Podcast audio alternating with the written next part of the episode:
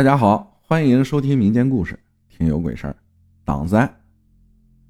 说下二零二零年十二月二十日发生的一起车祸，在我们县城的东边，一个老爷爷骑着电动车，载着自己七岁的孙女，驶往县城。后面一辆大卡车车速太快，追尾前面的三轮车，三轮车又撞向了前面的老爷爷和孙女。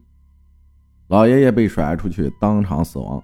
孙女被甩出去后尚有呼吸。救他们的人给小娃娃做心脏复苏的时候，按了一下心脏，小孩子当场吐了一口血，也去世了。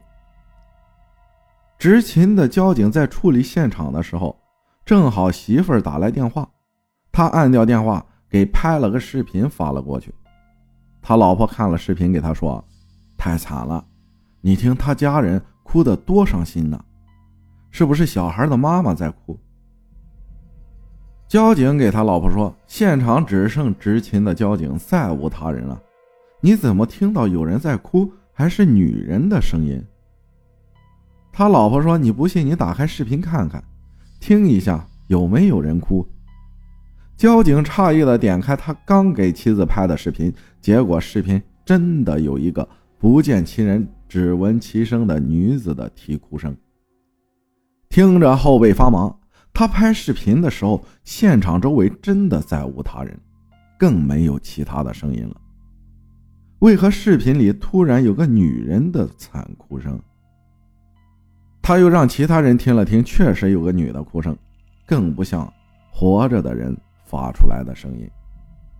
吓得几个人不知道如何是好，赶紧收拾完现场。就走了。再说一个前段时间我亲戚家发生的真实事情。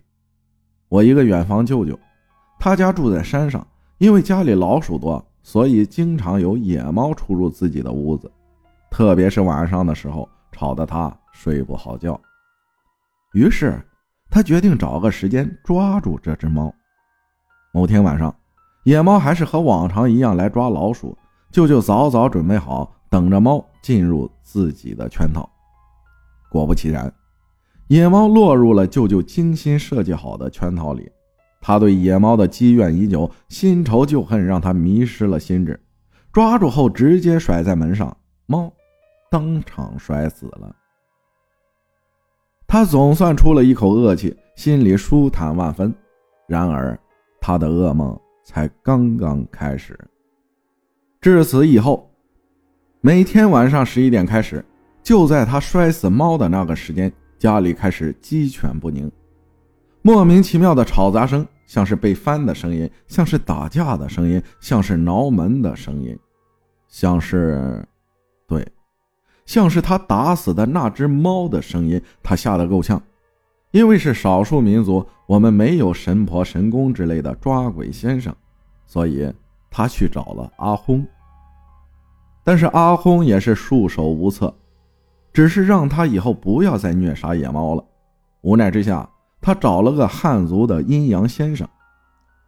那个阴阳先生收拾了一下，说也奇怪，从那个先生收拾了之后，家里又恢复了往日的安宁，终于可以睡个好觉了。听了这个事情，呼吁大家善待每一个生命，哪怕它是一只小小的流浪猫，可以不爱。请不要伤害，天道轮回，报应分明，谁知道你会遇到什么？善良敬畏，古人常说积善之家必有余庆，谁知道你的善良会帮你抵挡什么灾难呢？说起帮自己抵挡灾祸，说一说发生在我身上的事情。我一直身体比较虚弱，会被一些无法解释的外来力量所影响。虽然我自己感觉自己很健康，就是很无力、很虚弱，莫名其妙的哭。但是看事的阿轰会说：“我被什么东西给粘上了？”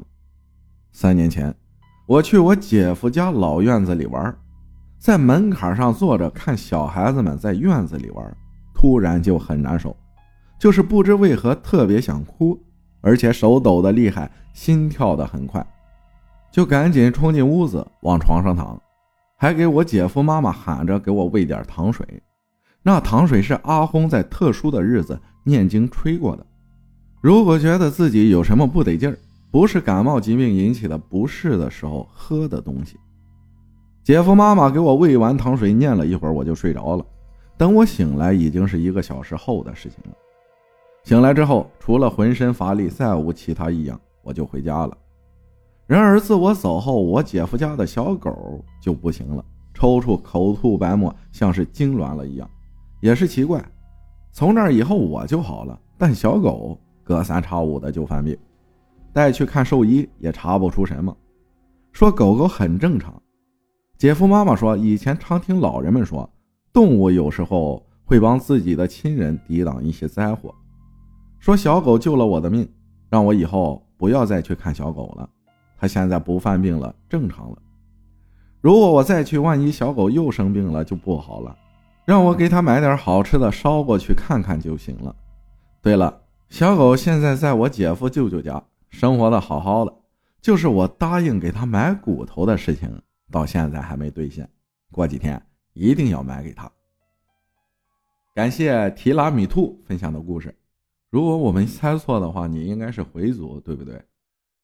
感谢大家的收听，我是阿浩，咱们下期再见。